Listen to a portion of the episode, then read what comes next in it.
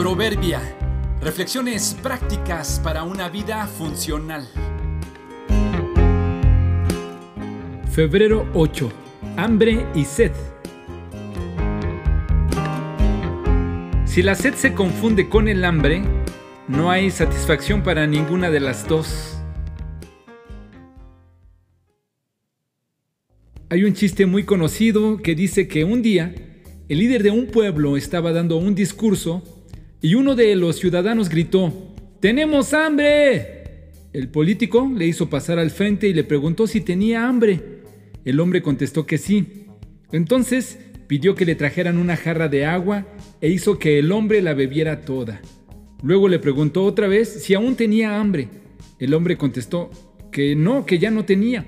El líder le dijo, ya ves, en realidad tú y el pueblo no tienen hambre, lo que tienen es sed, y ordenó que a todos les dieran una botella de agua. Este es un chiste, pero los nutriólogos dicen que en ocasiones en verdad esa sensación de vacío que se siente en el estómago no es en realidad hambre, especialmente si hace poco que se comió suficiente. En ocasiones, en realidad es sed. Dicen también que a los que por causa de la ansiedad tienden a comer desordenadamente, les funciona tomar un poco de agua y disminuir así esa percepción. Esa sensación de hambre la tenemos no solo por los alimentos, nos ocurre también por otras cosas y quizá, al igual que la comida, la estamos confundiendo y valdría la pena analizar si es genuina.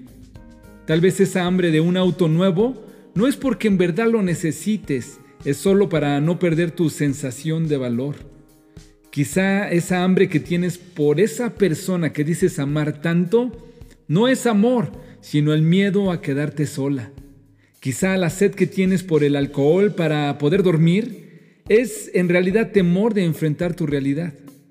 Tal vez el hambre de estar solo y retraerte argumentando que es tu personalidad es vergüenza de no saber cómo socializar.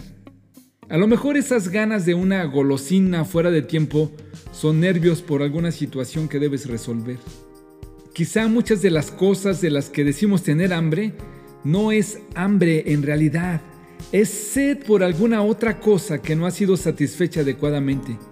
Quizá el hambre de llamar la atención y ser vistos, tal vez la soledad que sentimos o la insatisfacción en realidad es sed de Dios, sed del amor y el significado que solo Él puede darnos.